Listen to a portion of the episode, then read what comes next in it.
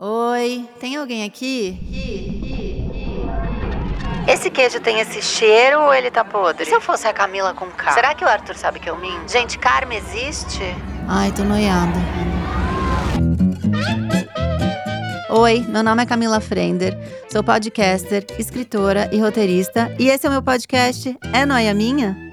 Sempre acompanhada, eu debato as minhas paranoias que eu já sei que são as mesmas que as suas. São, né? Ai, gente, será que não? Cada dia mais noiada. Gente, vem ouvir se isso aqui é noia minha.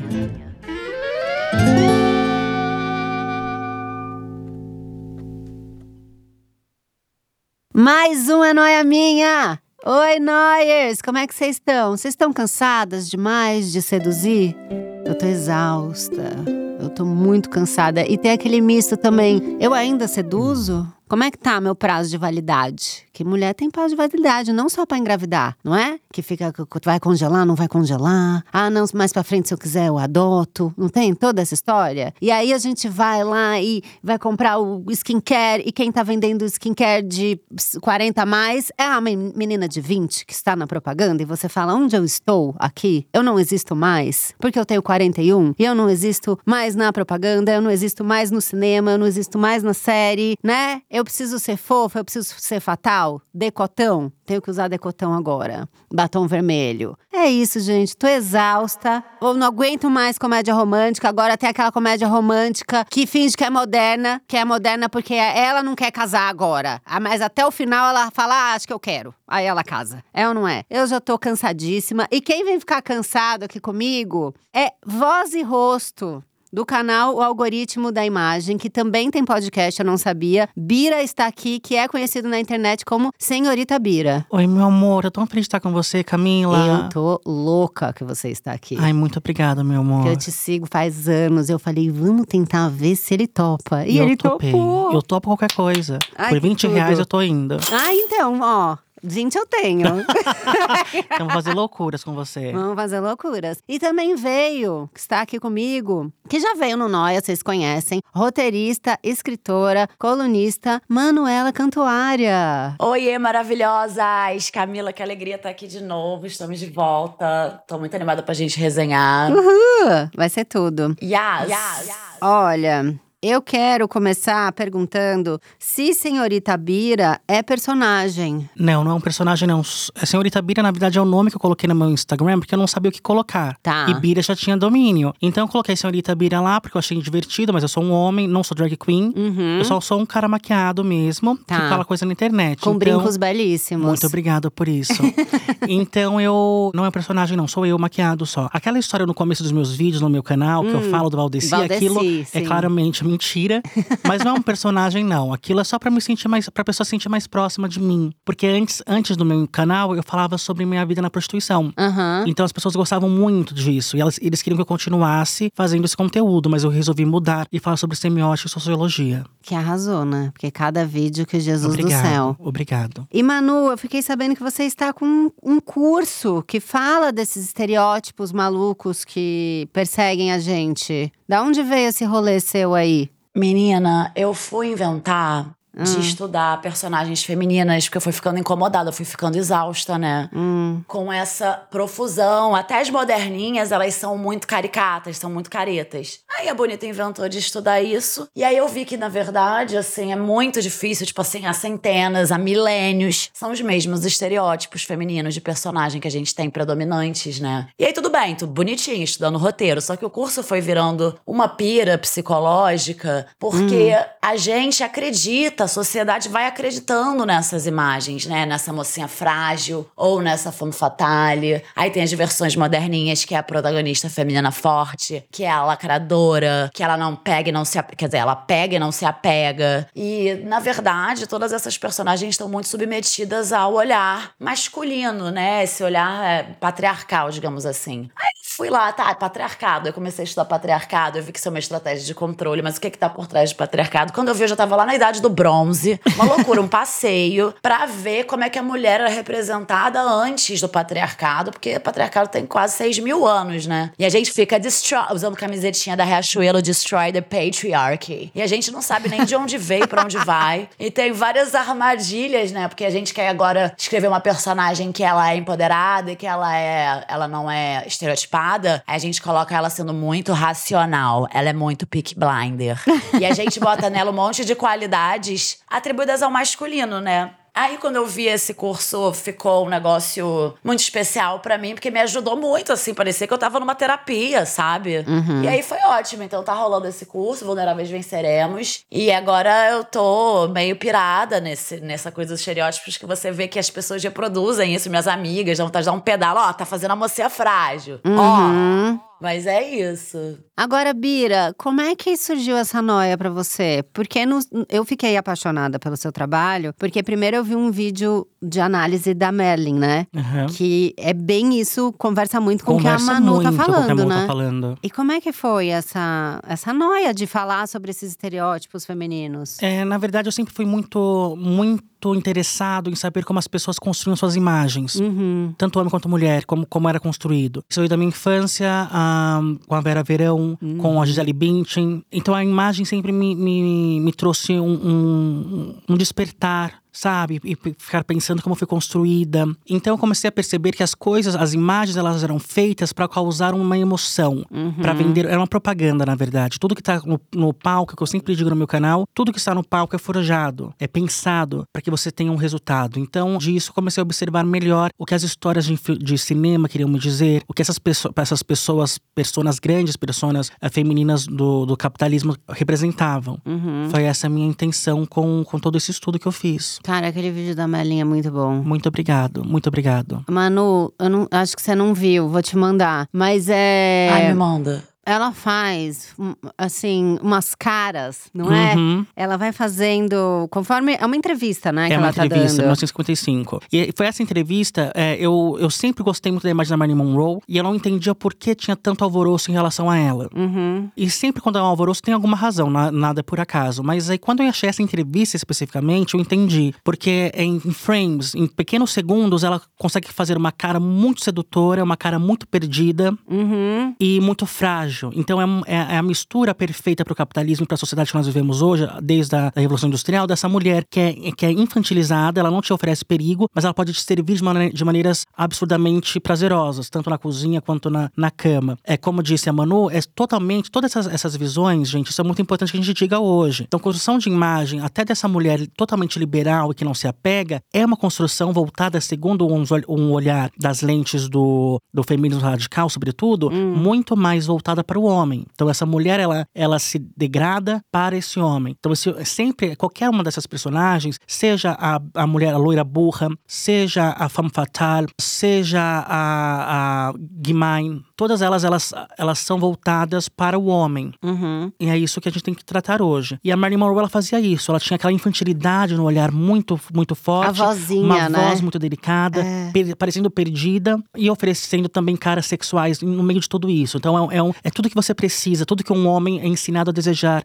desde 1950, pelo menos. Cara, e a gente continua reproduzindo totalmente a mesma coisa. É, tem até agora, bem recentemente, a BBC fez uma sketch que tinha até a Emilia Clarke, tinha muitos atores. É, era, eles estavam forjando, fazendo uma cena de como se fosse um, um teste para um filme. Hum. E era para a personagem principal. Aí colocaram ali a Emilia, colocaram muitas atrizes fazendo. Aí eles falavam: você pode ser um pouquinho mais sexy? Hum. Você podia agora parecer um pouco mais burra? Você podia parecer um pouquinho mais infantil? Que loucura. É exatamente o que a, a, o que a, a, a, construção de Marilyn Monroe. Gente, a Marilyn Monroe, pra quem não viu meu vídeo, aqui está assistindo agora, escutando a Camila Frenda tão bonita falando, vocês estão percebendo, eu quero que vocês percebam que a Marilyn Monroe, ela é o capitalismo encarnado. Não é à toa que ela é colocada na, nas, na, nos salões de beleza, que ela é colocada em filmes, em músicas e é reverenciada até hoje, depois de 60 anos que ela morreu. Isso acontece por quê? Porque ela é o capitalismo encarnado. Uhum. Ela é a representação da mulher ideal nesse capitalismo. Uma mulher com unhas esmaltadas, com cabelo bem cuidado, e tudo isso reflete o dinheiro. Então, essa persona que Marilyn Monroe estabelece é dinheiro. É dinheiro, é, é investimento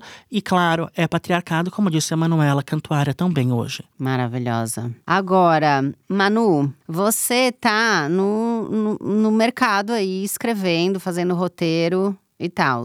Você sente que a gente já tem liberdade para escrever uma coisa realmente diferente? Ou quando vai chegando perto da mão de diretor, patrocinador, a coisa vai encaretando de novo e volta talvez para o mesmo lugar? Vou te pôr numa saia justa te perguntando isso? Não, eu acho que não. Vamos tentar. Eu acho que assim, o que, o que me, também me deu esse ciricutico de fazer esse curso foi perceber que a, as pessoas ainda têm um pensamento muito limitado em relação relação à, à personagem feminina, né? E às vezes vai pro outro extremo, que é uma coisa assim, ah, eu lembro que uma vez eu fiz uma personagem, era a primeira vez que ela, ela, mata, ela matou um cara, ela matou sem querer, era a primeira vez que ela tinha matado esse cara. Hum. E, e aí a gente ficava assim, o comentário da gente criando era, ah, mas ela não parece burra, porque a gente mesmo ficava se culpando e tentando deixar essa personagem perfeita, né? Então a gente, peraí, calma, ela pode ser atabalhoada. Então isso foi uma coisa que eu sempre defendi com as minhas personagens, dela ser escrota, dela ser uma babaca, dela ter um lado sombrio, porque a gente se poda de todos os lados, né? Então uhum. eu sinto que é difícil ainda, eu sinto que é, a gente tem que realmente se cercar de ter mulheres na equipe e conversar sobre isso, porque às vezes mesmo a gente querendo fazer o certo, a gente se embanana, sabe? Sim. Ou também a gente. Eu, eu mencionei de, sei lá, ser equipe ou patrocínio ou emissora e tal, mas às vezes a própria audiência ainda não tá preparada para uma coisa dessa, né? A audiência não está preparada. É, não, isso é doido. É, e isso, a, a, gente vê essa reverberação sempre dizendo que o quem, lucra, quem lacra não lucra. Nós vemos essa colocação desses novos Verdade. filmes sendo rechaçados, com essa mulher mais forte tanto até, até próprio no, no Mario agora, falando que eles tentaram deixar fazer uma lacraçãozinha, mas foi bem pequena, por isso foi bem aceito. Mas teve outros filmes agora recentemente colocados que, que, que essa, essa ala conservadora da sociedade criticou totalmente. Então não tem espaço. Não, não tem espaço para o público. É engraçado porque a gente tem avanço, mas as pessoas ficam apegadas a um passado que nunca existiu. Então, no meu curso de sociologia que eu estou dando agora, a gente vê as frases que as pessoas estavam escrevendo ah, no, em todos os séculos hum. sobre a juventude. E sempre estava perdido. Então, sempre a juventude sempre esteve perdida. Um, e um texto de 1925 falando que as mulheres elas estavam muito promíscuas e, os, e se pintando muito de maquiagem e que isso estava perdendo a, os valores da sociedade. Então, ou seja, quando a gente falar no passado, na época da minha avó, na época da sua avó, já estava falando que todo mundo estava perdido. Entende? Uhum. Então, esse lugar que foi colocado como é, o passado ideal, que as pessoas se respeitavam, que o jovem tinha um futuro, nunca existiu de fato. Então, a gente tem, a gente tem esse apego, esse conservadorismo que eu não entendo por que vem. Porque nunca existiu esse lugar e as pessoas estão sim querendo que a gente pode ser extrapolado isso para muitos lugares, como hum. a pequena sereia negra que foi rechaçadíssima na internet. Sim. Isso sendo colocado agora uh, com essa protagonista. Enfim, tá a tentativa de colocar os personagens em videogames com o corpo mais coberto. Gente, qual que é o problema de eu não entendo isso? Uhum. Qual é o problema de cobrir o corpo de uma mulher no videogame? Isso parece que acabou o mundo para essas pessoas todas, entende? E volta o masculinismo, é, volta toda essa questão que está sendo colocada hoje na, na sociedade conservadora reacionária. Mas o Bira falou uma coisa maravilhosa agora, quando você tem essa reação, né? Porque parece que o lugar da mulher tem que ser esse. E aí, quando ele tava falando da Marilyn Monroe, eu lembrei muito de um momento lá nos meus estudos, nas minhas andanças, que assim, a gente tem o capitalismo, o capitalismo, a base dele é patriarcal. Eu fui atrás, eu fui só, cadê essa a origem dessas personagens? E a primeira que eu achei é a ninfa da antiguidade grega. Então vamos botar lá dois mil anos antes de Cristo. Era uma jovem ela é divindade, mas era mortal, nunca envelhece. E ela é meio. mora na floresta, então ela é meio selvagem, ela é meio burra. Hum. E ela é meio encantadora, ela tem poderes mágicos, mas ela parece uma criancinha inocente, frágil, né? Porque ela parece uma criança. E aí eu já olhei e falei, já aí, há dois mil anos antes, bom, há quatro mil anos atrás, você já tinha esse estereótipo dessa mulher jovem, um pouco burra e meio sonsa, que encanta os homens, né? Que seduz eles. Então, assim, é briga de cachorro grande, né, gente? Porque a gente tá querendo trazer uma, uma representação feminina do feminino, né? Porque isso também prejudica a cabeça dos homens, que tá aí rolando há muito tempo, né? Que todas vão se baseando um pouco nisso. Também tem uma coisa muito legal que é. Muito legal, não, é péssimo, tá? O que eu vou falar. Toda vez que você tinha uma época, tipo, terceira onda feminista, segunda onda feminista, primeira onda feminista, você tem um boom de um estereótipo, né? uhum. né? Pra tentar controlar aquelas mulheres. Então, por exemplo, na Idade Média teve um boom de femme fatale, que era a bruxa, a feiticeira. Uhum. Né? Na, no, no pós-guerra, você teve de novo um boom de femme fatale no cinema noir. Uhum. Então, porque a femme fatale, gente, é uma imagem que serve para justificar o feminicídio, né? Essa mulher pediu, ela me seduziu, foi um crime passional, ela é controladora. Então, quando a gente vai vendo, é, é, é muito mais perigoso e nocivo do que até parece, né? É um estereótipo. Gente pensa assim, ah, é superficial. É mais do que superficial, sabe? É, é profundíssimo, Manu, que está falando. Eu gostei de duas frases que ela disse. Foi ela que me seduziu ela me seduziu. É. Isso é muito importante, gente. Eu quero falar sobre isso. Posso, Camila? Claro, por favor. Mas antes eu quero falar o seguinte: também, Manu, o que acontece é porque a gente foi ensinado, então esses estereótipos que nós temos, esse pensamento, é porque a gente foi ensinado e educado assim. E romper isso é muito doloroso. É doloroso romper com seus valores, romper com o que você foi ensinado desde a tenra infância. Eu tenho amigas hoje, a, a, na faixa de 40 anos, que elas não conseguem. A, gente, isso é verdade, eu tô falando pra vocês, não é, não é mimimi, não, que eu não sou mimizento. Hum. Não sou lacrador, não. Eu falo é o que é, o que é mesmo que eu tô vendo a, as minhas amigas de 40 anos, elas não conseguem abrir a perna. Eu tenho uma, uma amiga minha que ela penteia meu cabelo. Quando o cabelo tava longo, ela penteava. Hum. E eu me sentava na frente dela, ela não conseguia abrir a perna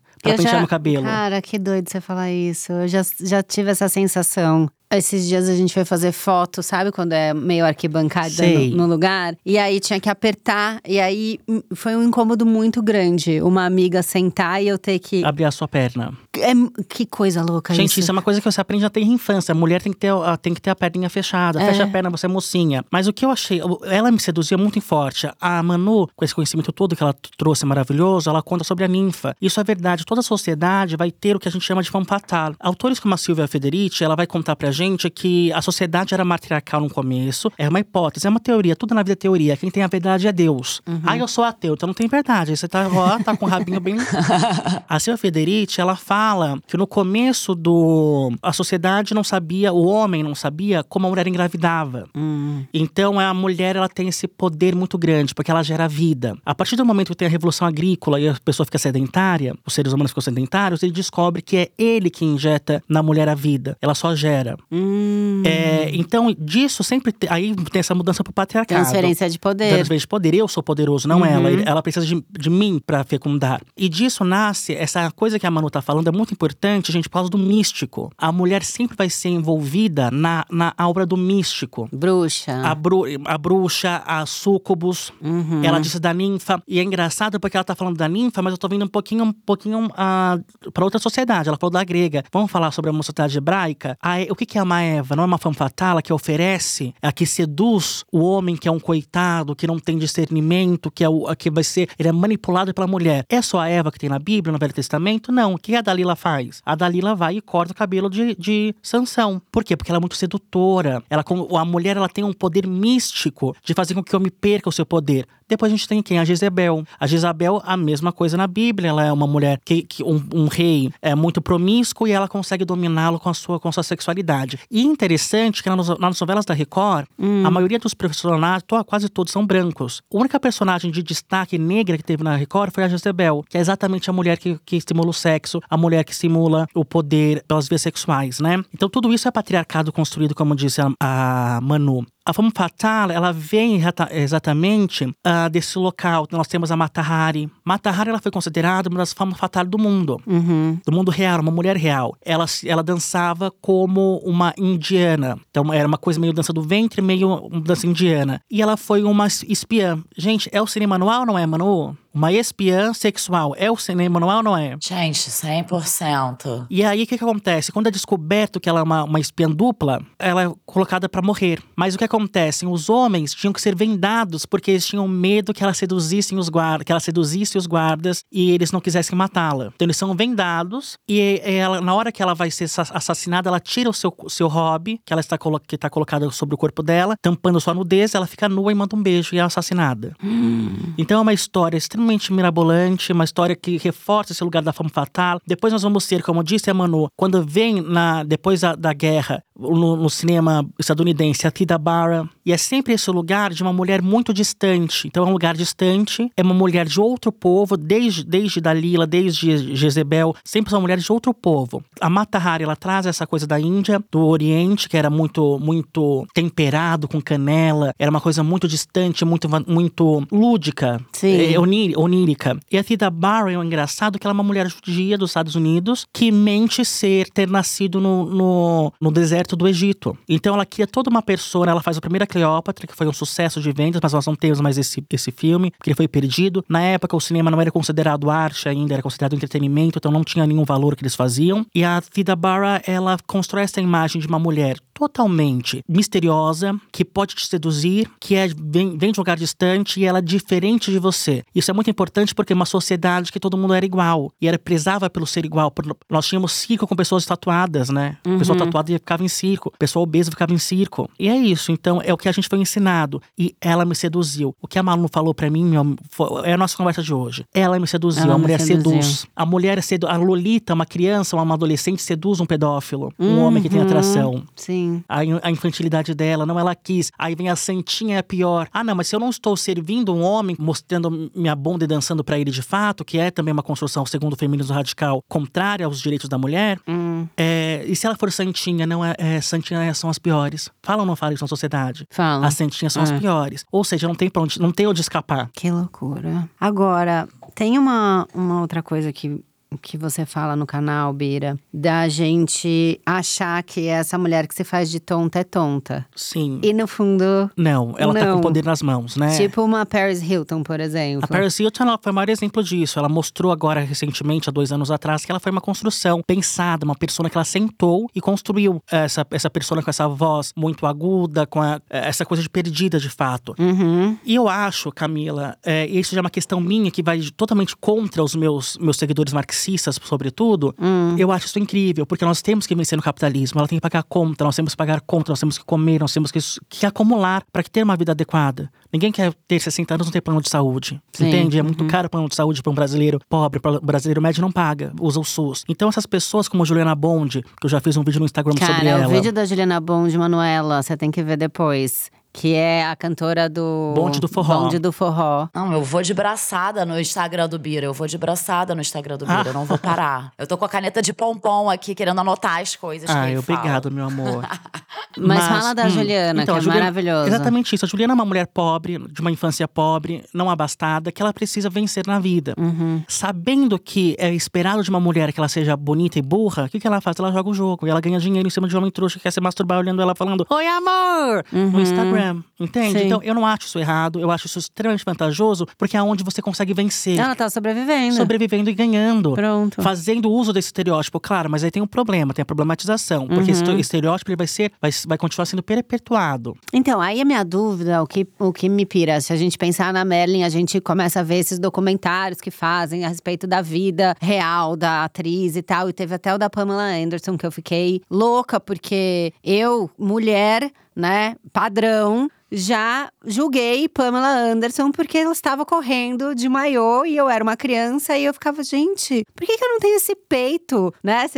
Aquele lugar assim. E daí a gente vê o documentário e vê por trás uma mulher que, no fundo. Vulnerável.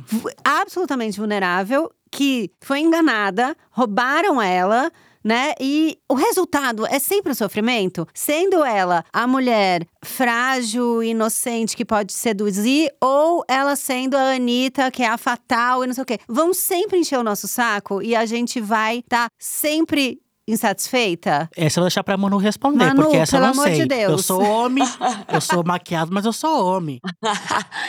Gente, assim, o que eu acho. Eu nem quero me aprofundar muito nesse assunto, por exemplo, do filme da Marilyn. Que eu acho, assim, que esse cara, esse diretor, devia estar sendo julgado no tribunal de Haia. Eu acho que foi uma mulher que Porque dirigiu. Porque a Marilyn, não sei, não. Eu sei que o roteirista é um cara chamado Andrew Dominic. Eu não sei, eu, é, hum. é, não sei se teve outra diretora com ele, em parceria. Mas eu fui atrás, porque eu fiquei meio obcecada e horrorizada. Então, a Marilyn da vida real é representada como uma pessoa muito frágil. Sendo que a Marilyn, apesar de saber, é, como o Bira falou, dominar esses estereótipos, ela era muito complexa. Ela tinha identidades secretas, amigos secretos. Ela era viciada em livro. Ela, enfim, ela tinha relações complicadas.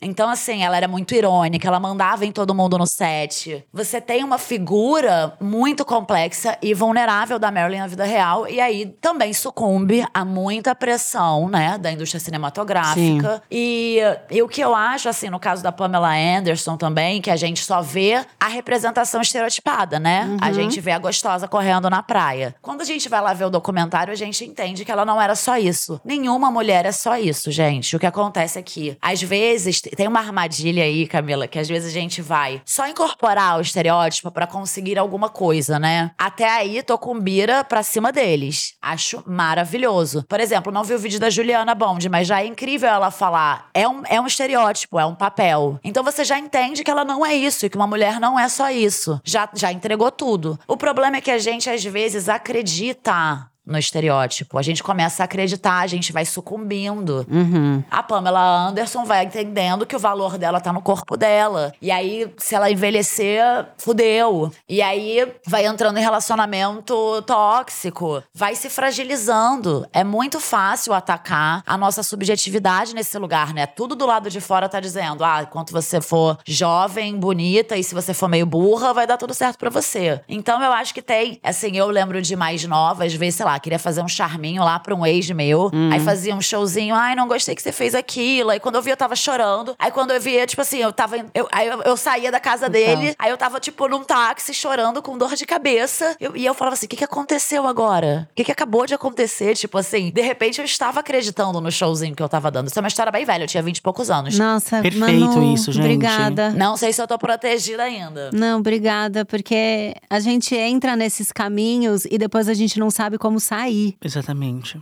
Até a, fra...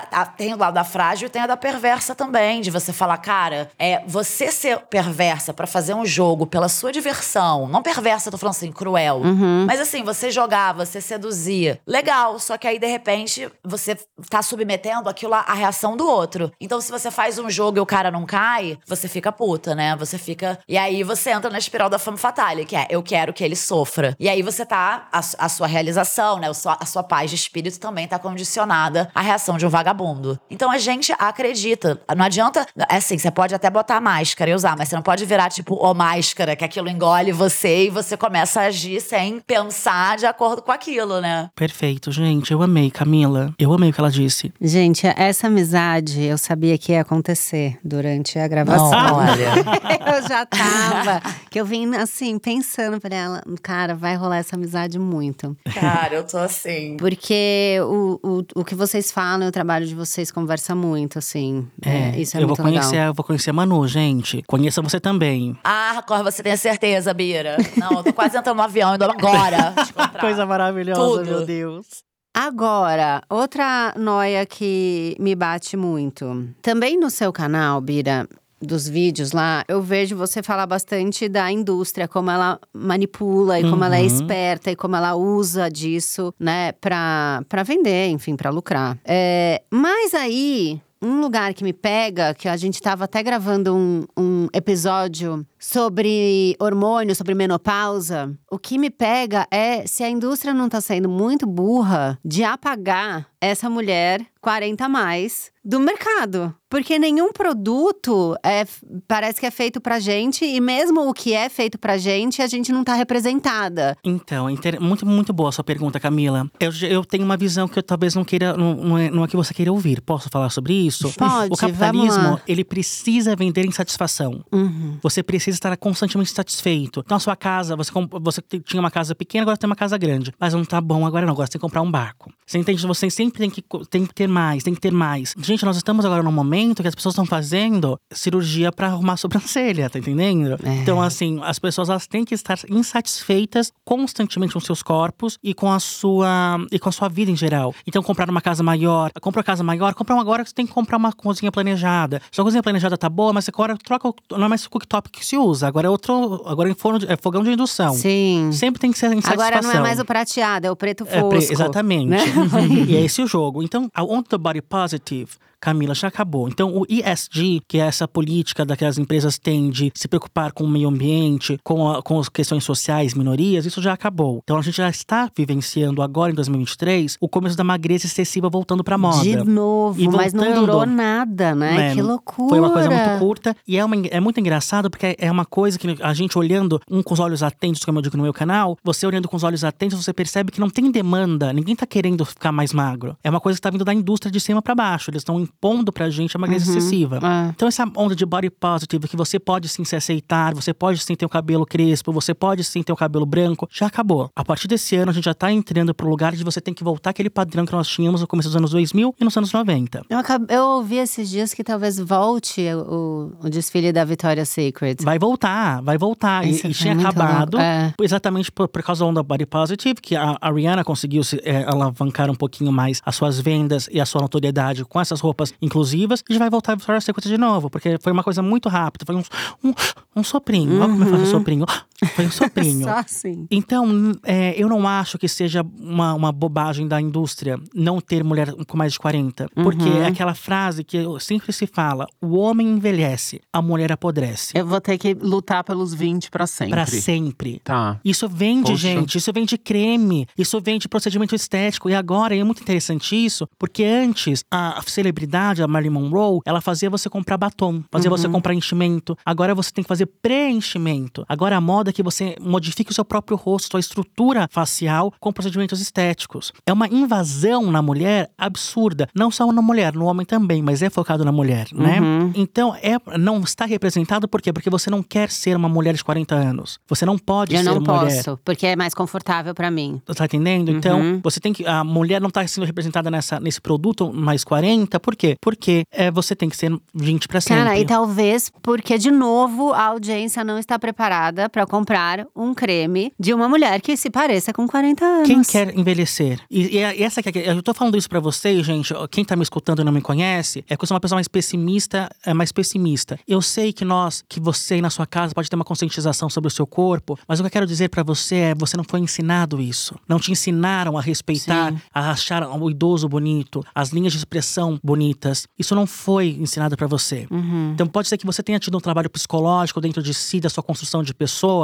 para achar que tá tudo bem envelhecer, que tá tudo bem ter estria, que tá tudo bem ter celulite. Mas a sociedade não foi feita dessa forma. Você é, é uma exceção, entende? Então a gente tem que ter essa clareza muito, muito dentro de nós, que nós estamos sendo manipulados toda hora pela, pela mídia. Eu não sei se vocês têm TikTok, se vocês hum. usam esse aplicativo. Não tenho. Eu tô no TikTok porque preciso estar, tá, né, comercialmente falando. E aí eu fui estudar a rede. Hum. Pra entender onde eu tô, que tipo de conteúdo que eu vou produzir lá. Porque quando chega um orçamento para o meu Instagram, chega um orçamento pro TikTok. Uhum. Então eu falei, vamos fazer o TikTok, não é? Não tenho que ganhar dinheiro. Tem que ganhar dinheiro, tá então, certo. Pronto, vou lá. E você falou uma coisa muito doida que é dessa insatisfação constante, né? Que, que é vendido pra gente e tal. E eu achei no TikTok uma onda, uma moda que chama Water Talk, que é as pessoas estão insatisfeitas com a água. Nossa, não sabia disso, então, gente. Olha, olha, olha o tamanho desse surto. O que que elas fazem? Elas primeiro tem o copo certo, que é aquele copo Stanley, sabe? Que é um ah, copo sei, meio sei, de metal. Sei, de metal, isso. E aí elas fazem Water of the Day, que é com essências. Então, ela, a água fica colorida e saborizada. Isso virou uma trend Gente gigantesca no TikTok. Então, se você digitar Water Talk, você vai indo e é vídeo infinito das meninas fazendo a água do dia, porque a água não, não serve mais. Gente, a água não serve. Meu Deus, Manu! Olha. Se a água não agrada, quem que vai agradar, Manuela? Não, nem Jesus Cristo mais. Bom, assim, pelo menos elas estão se hidratando, né? Eu tenho, eu tenho que tô tentando olhar.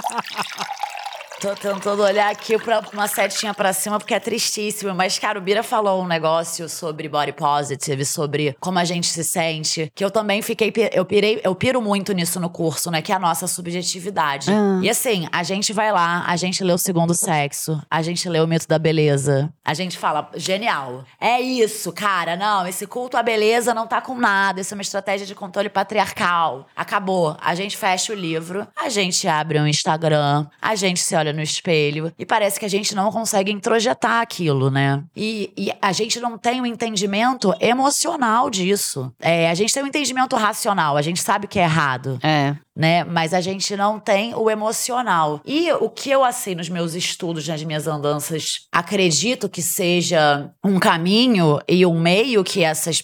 Essa, eu acho que isso tudo acontece porque a representação feminina, quando a gente abre uma revista, quando a gente vê uma série, quando a gente lê um livro, quando a gente vê um outdoor, é sempre essa, né? Se a gente tivesse outras representações, mulheres 40 a mais, né? Como a gente trouxe esse exemplo, como você trouxe, né, Camila? Hum. A gente, é, mulheres assim, com outras profundidades, né? Que vão além desses estereótipos, a gente conseguiria ter essa lição emocional. Porque foram essas personagens estereotipadas que convenceram a sociedade inteira. Isso é um mecanismo de controle, né? Sutil, na verdade. Porque você tem o, o brutal, né? Você tem leis anti-aborto, você tem mil coisas horrorosas, né? Uhum. Mas você também precisa ter um sutil, não adianta você controlar só por fora, você tem que controlar a subjetividade das mulheres. Então. Por dentro, exatamente. É quando você falou, Bira, do batom da Marilyn Monroe, quando eu fui estudar lá, tipo assim, a mocinha frágil, né? É, assim, a mãe, a Mor, que é a Ofélia do Shakespeare, as mulheres compravam pó de Ofélia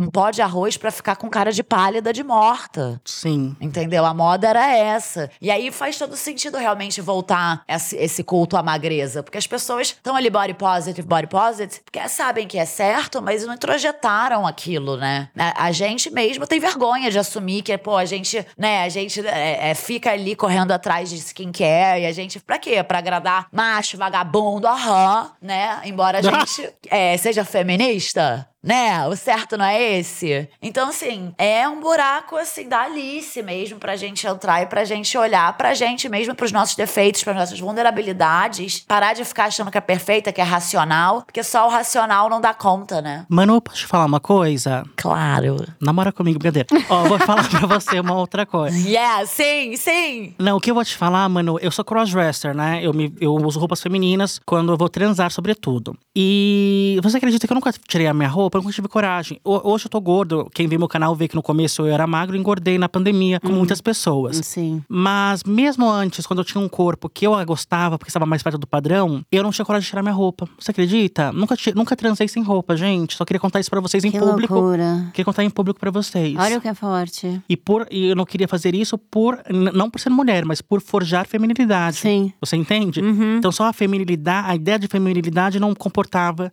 os meus defeitos físicos.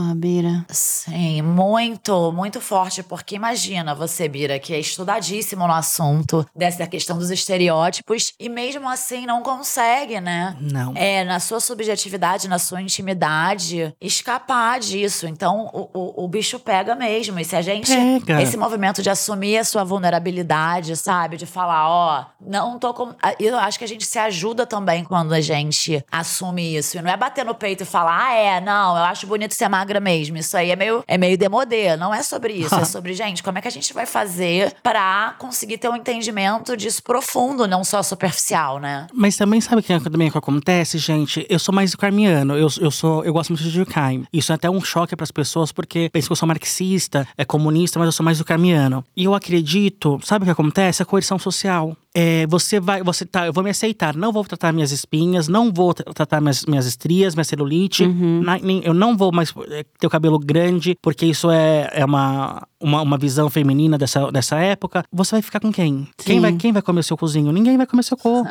É a solidão, né? É solidão, e mais do que isso, Sim. É, você vai entrar no, numa padaria, vai todo mundo te apontar. Eu sei porque eu escolhi, eu uso maquiagem, eu sou um homem maquiado, e eu sei, quando eu, aqui na, na abertura, na, na entrada do seu prédio, quando eu vim gravar hoje o podcast, podcast, duas, duas senhoras de idade cutucaram me, me apontando. Uhum. Então isso acontece sempre. Então você romper com o padrão social e você aceitar tudo bem, agora eu não vou mais fazer skincare, não vou. Exaustivo. Exaustivo, doloroso. É uma, é, é, você tem castigo, eu diria. Sim. Então você não vai ter quem se relacione com você, você não vai ser uma pessoa comum. Todo mundo que quer andar na rua sem ser apontado. Uhum. Você vai ser, ah, eu tô aqui do lado de uma gorda. Uhum. Tá entendendo? Então é a situação. Quem quer passar por isso? Eu não sei. Eu quis, não me arrependo porque cada um tem sua cruz. Mas eu não sei se todo mundo quer.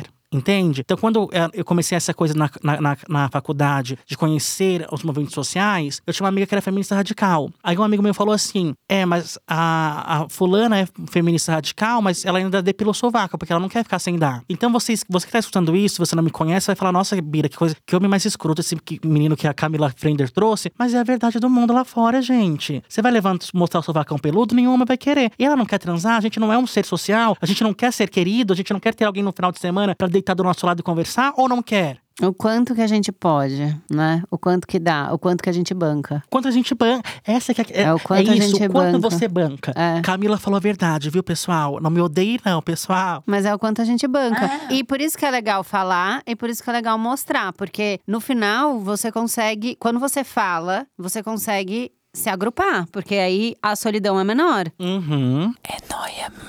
A gente fez esse episódio de, de menopausa porque eu entrei numa pré-menopausa com 40 anos, que é uma idade muito nova. E quando eu descobri isso. Cara, eu achei que eu tava preparada e que foi um bata, um puta baque. Porque, assim, eu não.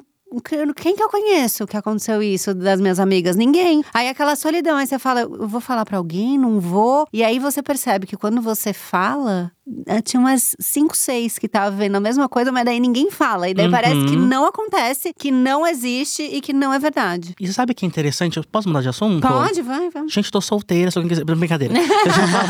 Eu, eu achei interessante você estar falando, porque isso é o poder das redes sociais. Isso vai por bem e por mal. Porque Sim. eu já falei isso num, num vídeo no meu canal sobre o negacionismo. São as pessoas que se encontram. Se encontram. Então, as redes é. sociais, elas são boas por causa disso, porque as pessoas podem ter um encontro pro bem, como foi o seu caso, de falar Sim. isso e encontrar pessoas que vivem a mesma coisa e não achar que você é um alienígena, né? Uhum. Eu posso só fazer uma meia-culpa aqui? Pode. Porque eu falei assim, quem não quer ter alguém no final de semana? E a gente tem que lembrar também que esse amor que a gente procura é, vem também de uma construção social que nós temos, sobretudo da comédia romântica, não é? Você queria falar alguma coisa sobre comédia romântica ou não? Nossa, treta. Vai, Manu, vamos falar de comédia romântica, porque o que me pega da Nossa. comédia romântica é que eu acho que, por muito tempo da minha vida, e eu já falei isso aqui no Noia milhões de vezes, eu vivi muito mais o platônico do que o real, porque o platônico era o possível de como foi construído pra mim o amor. Qual é o seu signo? Escorpião. Hum, bom. E você? Peixes, a gente combina. Ah, gente, é tudo água. É. Manu, e aí? Comédia romântica fudeu tua cabeça? Você tenta recriar esse romance e esse amor ou você já conseguiu se libertar disso? Olha, é- é isso aí é realmente, eu acho. A, essa ideia, quando o Bira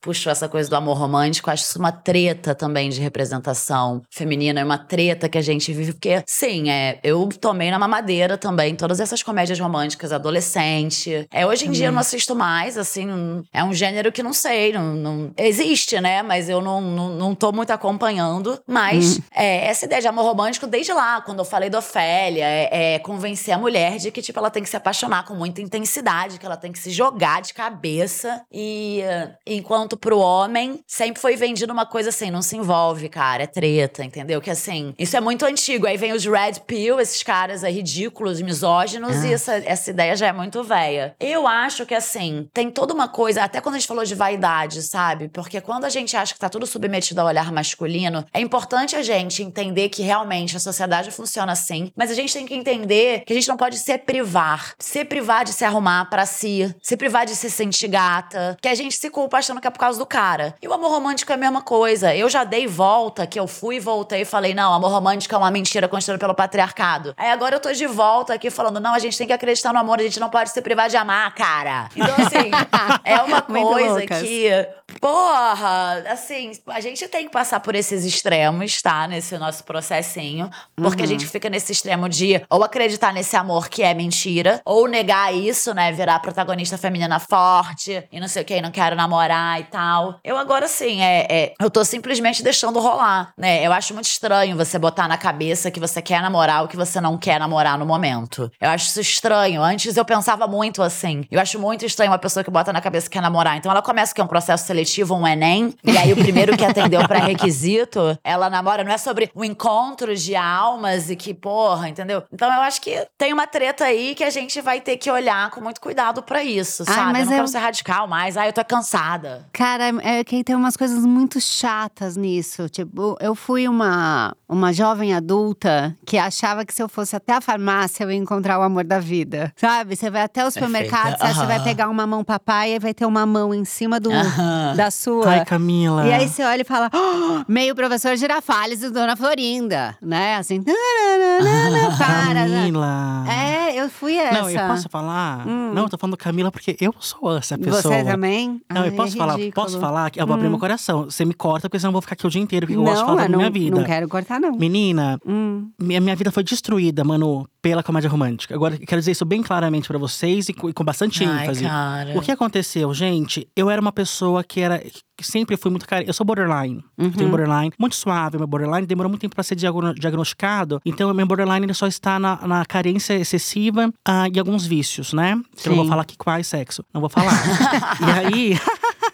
eu entrei na, na, na, faculdade, por exemplo, falando, sempre procurei esse, essa pessoa. Então, como eu tive abandono do meu pai, meu pai uhum. me abandonou, eu sempre criei esse, essa lacuna, esse desejo de ser amado, de ter alguém para me preencher. Preencher. É. Exatamente. Mas o que hoje eu sei, Camila, hoje eu sei. Isso não vai nunca mudar. É uma condição minha, da, da, da forma como eu fui construído neuro, neurologicamente mesmo. É um padrão, né? É um padrão. Que a gente pode estar atento. Isso. Mas que bobeou, a gente tá lá. Exatamente. Sim. Então, é, não é que se eu tiver um homem, isso não vai mudar exatamente. Entende? Uhum. Então isso é bom isso que eu saiba. Isso é foda saber. Isso é, exatamente. Isso é foda. Mas quando eu fui pra graduação, quando eu fui pra faculdade, por exemplo, eu achei que eu ia encontrar o amor da minha vida. Eu falei, não, agora eu encontro. Porque uhum. ninguém me quis até hoje, porque no ensino médio falaram assim, eu gostava de hétero, né? Ai, uhum. meu Deus. E aí, tu acha que todo gay teve essa fase. E aí, eu gostei de um gay. Conheci um gay, gostei dele. O gay falou assim pra mim assim, Bira, se você fosse branco, eu ficaria com você. Falou desse jeito. Meu Deus, Deus. céu está vendo. Hum.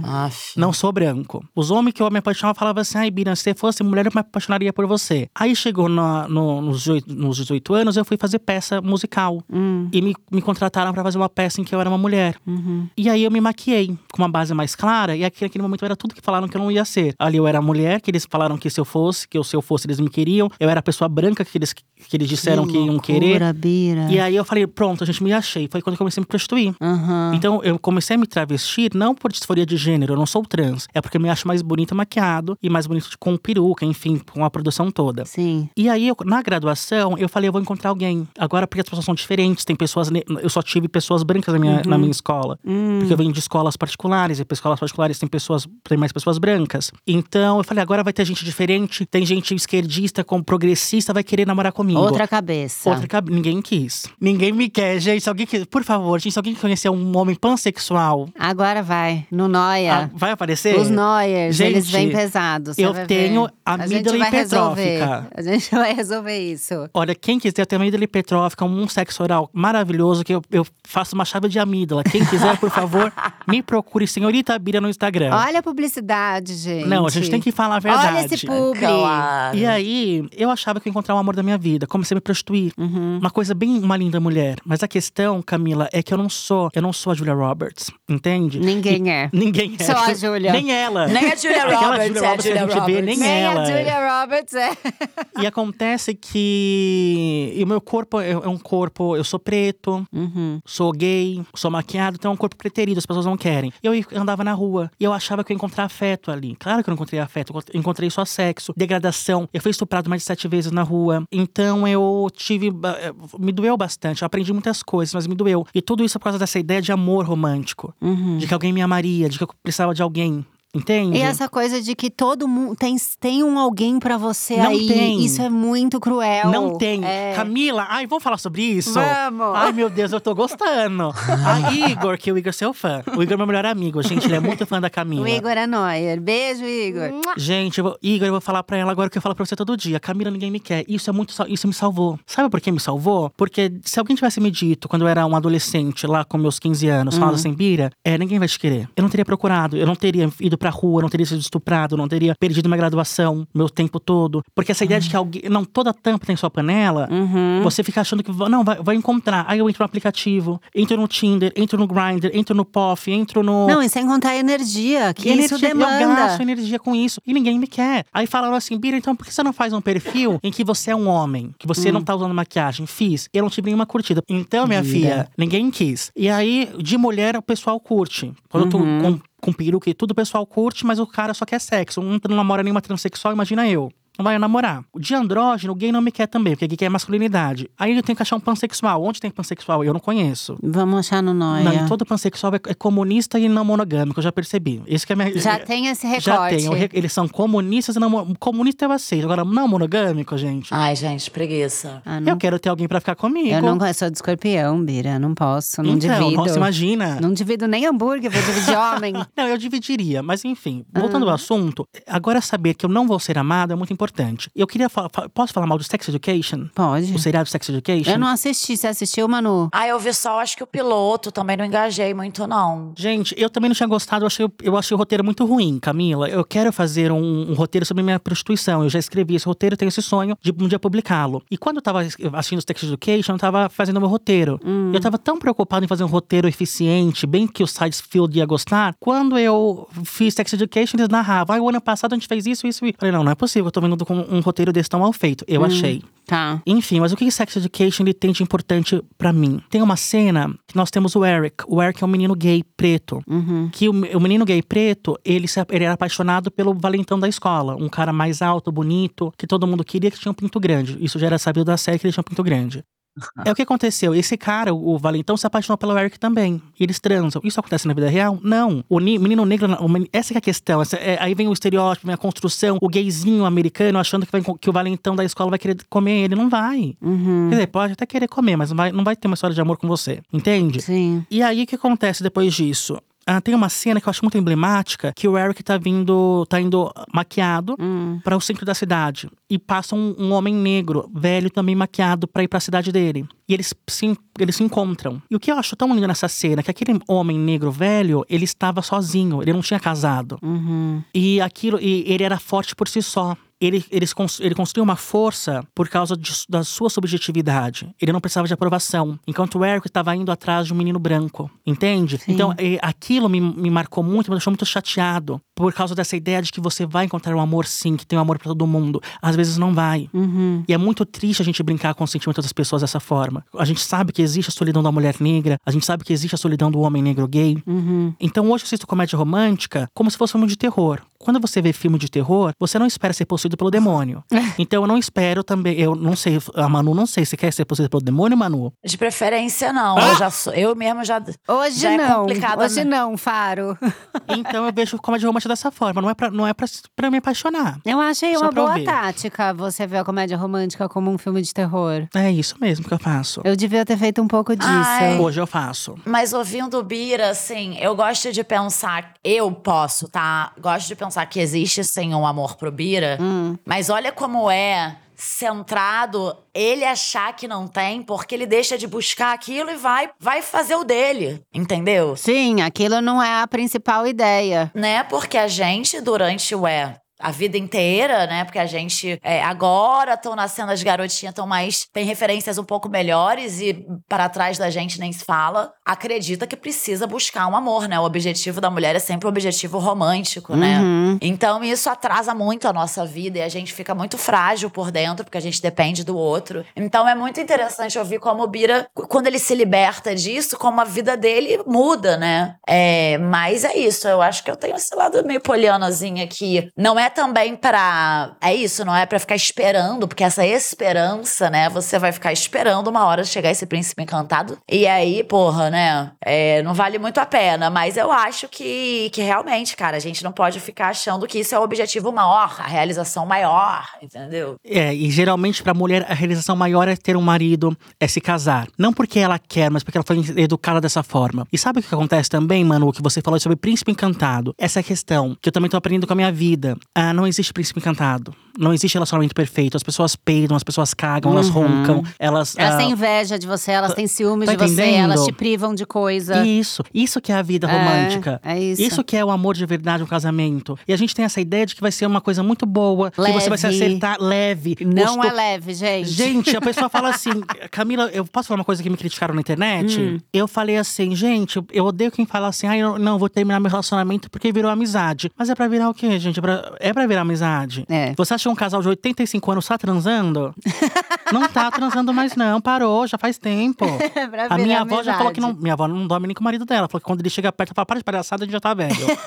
então a gente tem que entender que não tem esse príncipe encantado. E isso é feito pela comédia romântica. É. E é sempre esse salvador. Então, o que, que acontece em Uma Linda Mulher, que é o clássico das comédias românticas? Ele é um homem extremamente que trabalha, que só pensa em trabalho. Então você vê a construção da sociedade ali, do ideal do que é certo. Um homem rico que só trabalha. é, Não tem tempo para o pra- amor. Não tem tempo pro amor. Não, nem acredita nele. Só usa as mulheres. Sim. E aí, ah, uma mulher que não terminou os estudos. Uma mulher que não teve preocupação com a sua. Não teve como se preocupar com a sua vida, porque teve que trabalhar e tudo bem. Isso não é bem a construção social, mas é você percebe que uma mulher ingênua, uma mulher ferida, uma mulher que precisa de cuidados, que pode ser mais. E ela só vai ser mais quando ela encontrar um homem Ela só soma com ele. com ele. E aí eles se Uhum. encontram, é, ele consegue ser um pouquinho mais maleável, ela consegue se desenvolver, os dois vivem juntos. E na última cena do filme, o que, que ele faz? Ele vem com a sua limusine gritando como se fosse um príncipe encantado em cima de um cavalo. Uhum. Então essa é a questão que a gente tá trabalhando aqui hoje, gente. Achar que tem um príncipe encantado pra gente. Pra gente e pelas mulheres também. Eu tô me colocando aí porque eu tô pegando minha parte feminina hoje. E é isso. Então todo esse estereótipo da mulher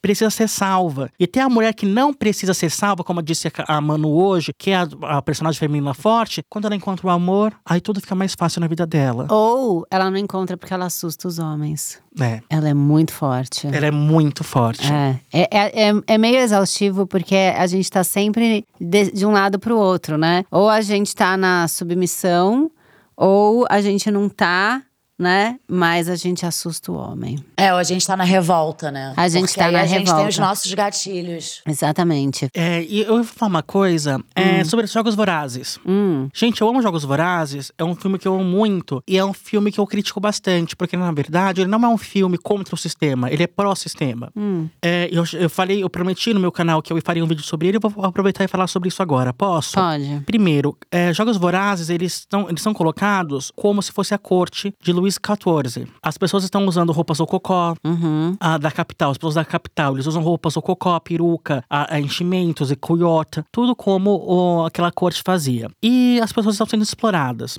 Tudo bem? É, então tem uma capital, que é um presidente, mas você vê como se fosse uma monarquia, que é um presidente que está ali há muito tempo. E a Katniss, ela aparece como essa figura forte e feminina, ela nunca sorri. E ela, ela vai para jogo, os Jogos Vorazes para salvar sua irmã. Uhum. E ali ela começa os Jogos Vorazes, ela é muito capaz, muito forte. E chega um momento em que rompe tudo aquilo, como vocês sabem, ela, aquela corte cai, vem a democracia, que aí, como tá falando do pró-sistema, porque tá falando sobre uma democracia burguesa sendo instaurada. Hum. E o que acontece? Qual que é a única cena que ela sorri, que ela é feliz? No final do filme, quando ela tem filhos e tá com o. Hum, com é. Peter. Uhum. Então ela nunca sorriu durante o filme inteiro. Ela sempre foi uma pessoa muito ra- rabugenta.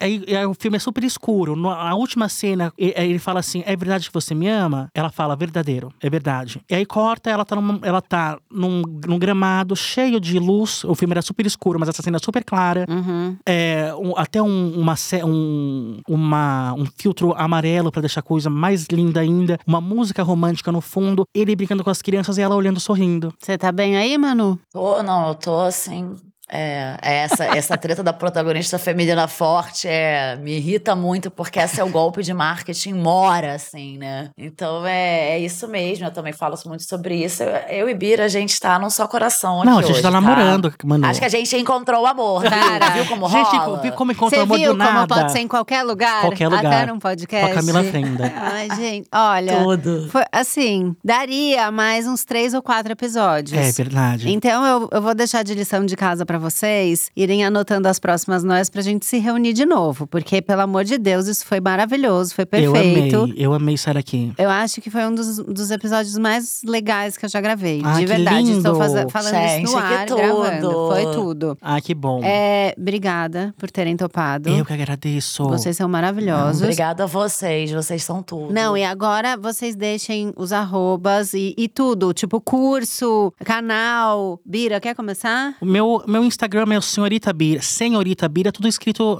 por extenso. É, Senhorita é, Bira junto. é o Instagram e o Twitter. No Instagram eu não posto muita, eu não posto muita coisa na internet, gente. Eu faço vídeo a cada seis meses. Mas nesse Instagram, às vezes eu falo um pouquinho com, com, os, com os seguidores. Eu falo, eu falo sobre o meu curso. Meu curso eu tô dando agora de sociologia. Um curso muito bacana. São seis aulas. A gente vai desde. Mas é online? Online. Ah, eu quero fazer. Faz, vou te dar um convite então. Ai, também, também. Vamos fazer vamos, junta, vou fazer com... Manu. Então vocês vão fazer. Yes. Júlio, Júlio tem de novo. Vocês vão Permuta fazer mesmo? Delas. Tá bom. Permuta delas. Eu vou. eu vou fazer então, eu vou chamar vocês. Tá. O Twitter, senhorita Bira, eu falo só sobre o aluguel caro de São Paulo e sobre macho que ele quer me comer. Só isso que eu falo lá. que é o que importa. Que é o que importa. Agora, caso você queira ter um conteúdo mais relevante, de que vai ter algum impacto na sua vida, o meu canal é o algoritmo da imagem. O algoritmo da imagem está no YouTube, tá bom? No Spotify, um seguidor começou a colocar o, os vídeos, mas Já assiste. tem alguns episódios. Porque eu me maquiei, eu me maquiei pra, é, à toa. Não, é não verdade. assiste, gente. Tem que ver essa pele. Por favor. Tá impecável. Obrigado, Camila. Obrigada a você. amo vocês por essa amizade. Um beijo. Vai lá, Manu. Cara, amo. Gente, eu tô regosigada, regozijada. Eu não sei falar essa palavra até hoje. Eu tô assim, amando.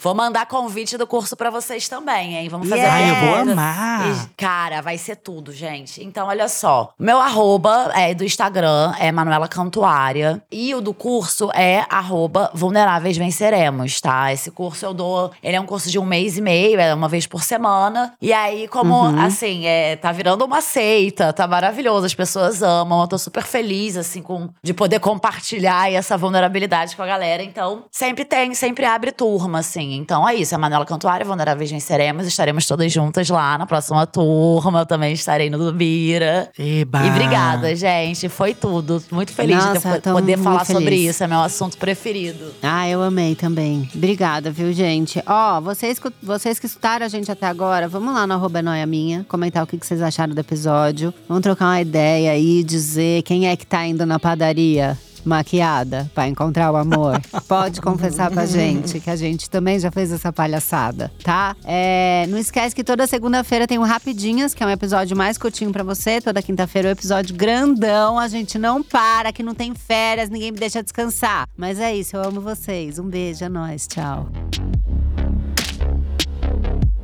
É Noia Minha, um podcast exclusivo Spotify.